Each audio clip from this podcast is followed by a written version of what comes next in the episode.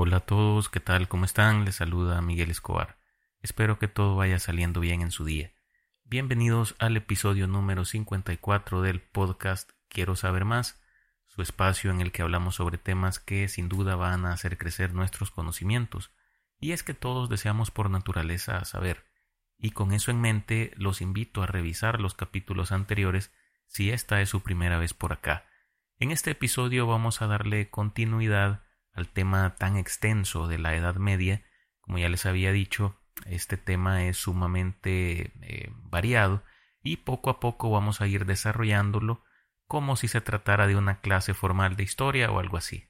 Pero bueno, los que me escuchan saben que algo han aprendido con mi podcast, así que vale la pena que escuchen el episodio completo. Aclarando que hoy vamos a hablar específicamente de la Orden de los Caballeros Templarios. Comenzamos. La Orden de los Pobres Compañeros de Cristo del Templo de Salomón, comúnmente conocida como los Caballeros Templarios, fue una influyente orden militar religiosa que se formó durante la Edad Media, establecida en el año 1119 por Hugo de Payens y otros ocho caballeros.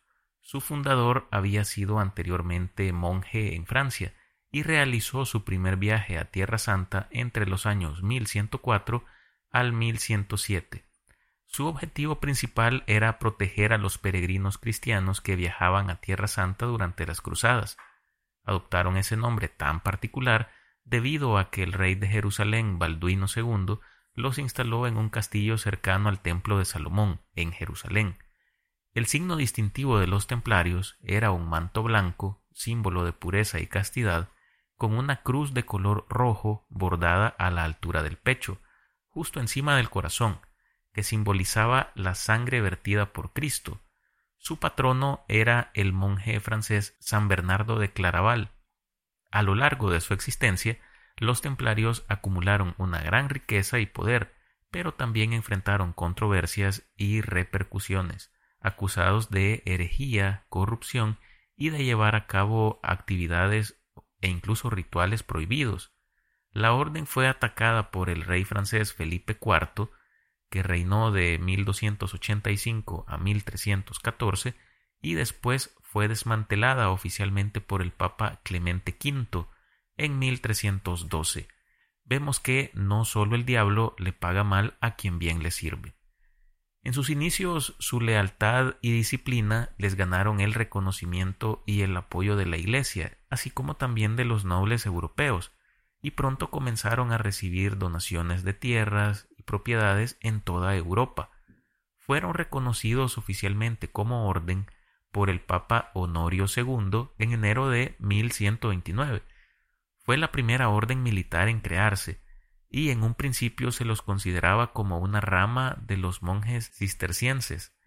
En 1145 los caballeros de la orden recibieron permiso para llevar el manto con capucha blanco que los cistercienses habían hecho suyo, y ahí los caballeros adoptaron pronto su distintiva capa blanca y empezaron a usar esa insignia de la cruz roja de la que les hablaba. La doctrina religiosa no presentaba ningún impedimento a la lucha, siempre y cuando fuera por una causa justa, o mejor dicho, siempre y cuando fuera en favor de su propia causa. Las cruzadas y la defensa de Tierra Santa eran exactamente ese tipo de causa. Así que la orden recibió el respaldo oficial de la Iglesia. Se emitieron una serie de bulas papales, específicamente la bula Omne Datum Optimum en 1139, la bula Milites Templi en 1144 y la bula Militia Dei en 1145. Estas bulas papales confirmaron los privilegios de la Orden de los Caballeros Templarios los incluso a los ojos del Papa. De manera resumida, estas bulas otorgaban a los caballeros templarios una autonomía formal y real respecto de los obispos y quedaban sujetos tan solo a la autoridad papal. Asimismo, los excluían de la jurisdicción civil y eclesiástica, les permitían tener sus propios capellanes y sacerdotes pertenecientes a la orden, y les otorgaron el poder de recaudar bienes y dinero de variadas formas. Además, estas bulas papales les daban derechos sobre las conquistas en Tierra Santa y les concedían atribuciones para construir fortalezas e iglesias propias, lo que les permitió afianzar su gran independencia y poder, convirtiéndose así en una especie de brazo armado del Vaticano. Si bien es cierto en un primer momento estaba conformada únicamente por nueve caballeros, cada uno de estos tenía su propio séquito formado por peones, escuderos, hombres de armas y servidores que ampliaba su rango de maniobra para cumplir con su misión.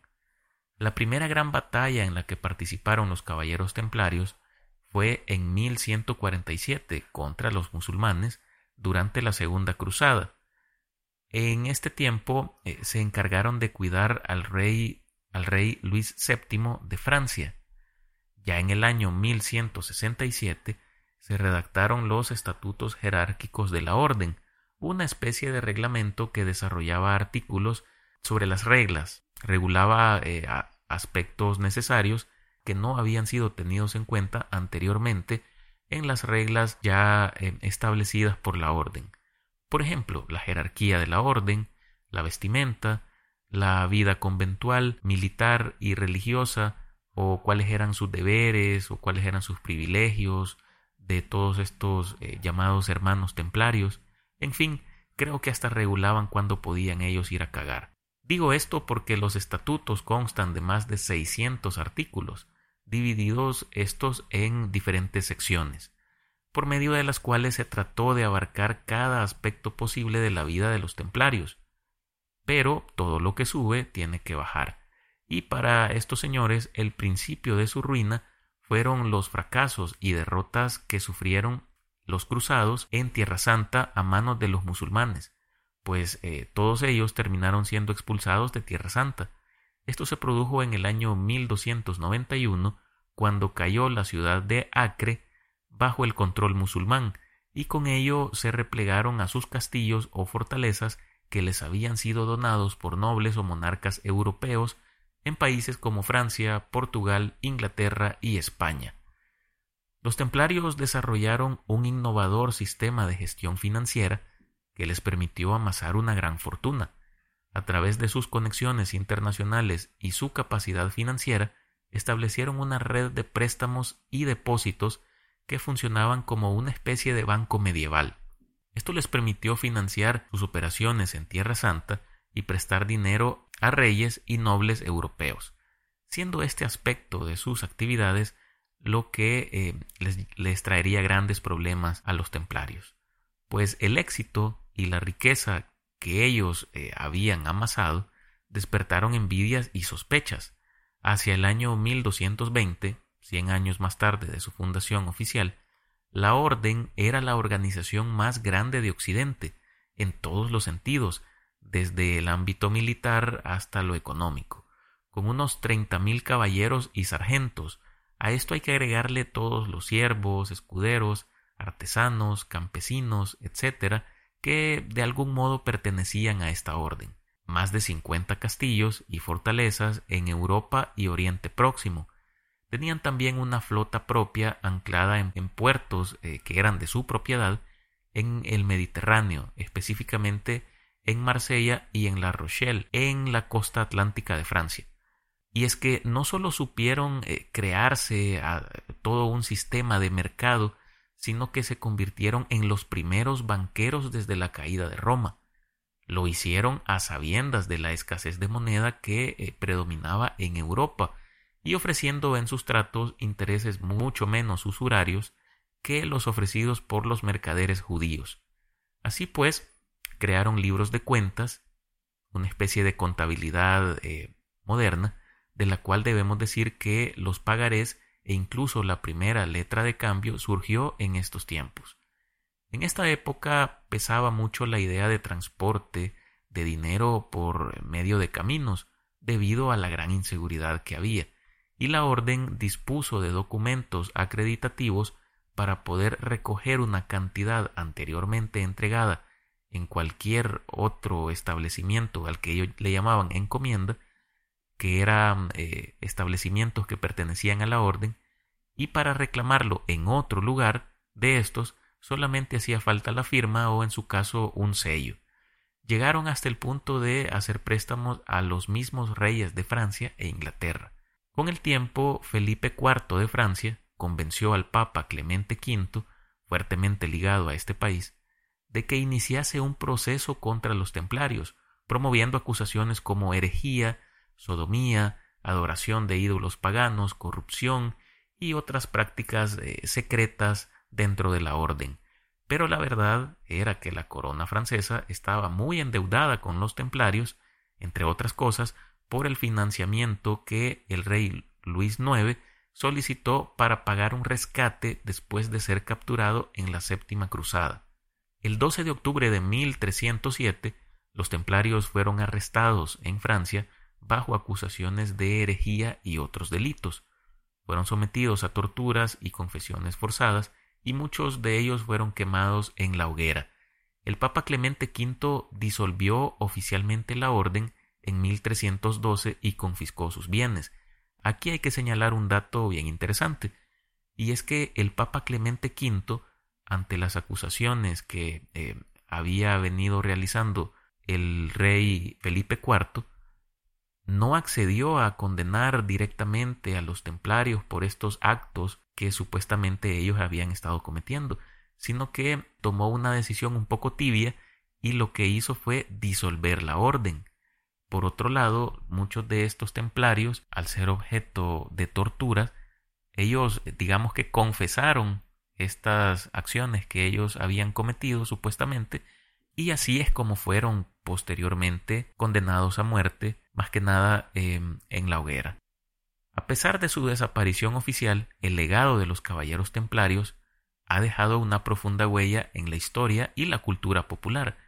Su icónica imagen con la famosa cruz roja en sus mantos blancos ha sido objeto de fascinación y especulación a lo largo de los siglos. La leyenda de los templarios ha dado lugar a numerosas teorías conspirativas y mitos, algunos afirman que los miembros de la orden descubrieron tesoros ocultos como el Santo Grial o el Arca de la Alianza, y que poseían conocimientos secretos y poderosos.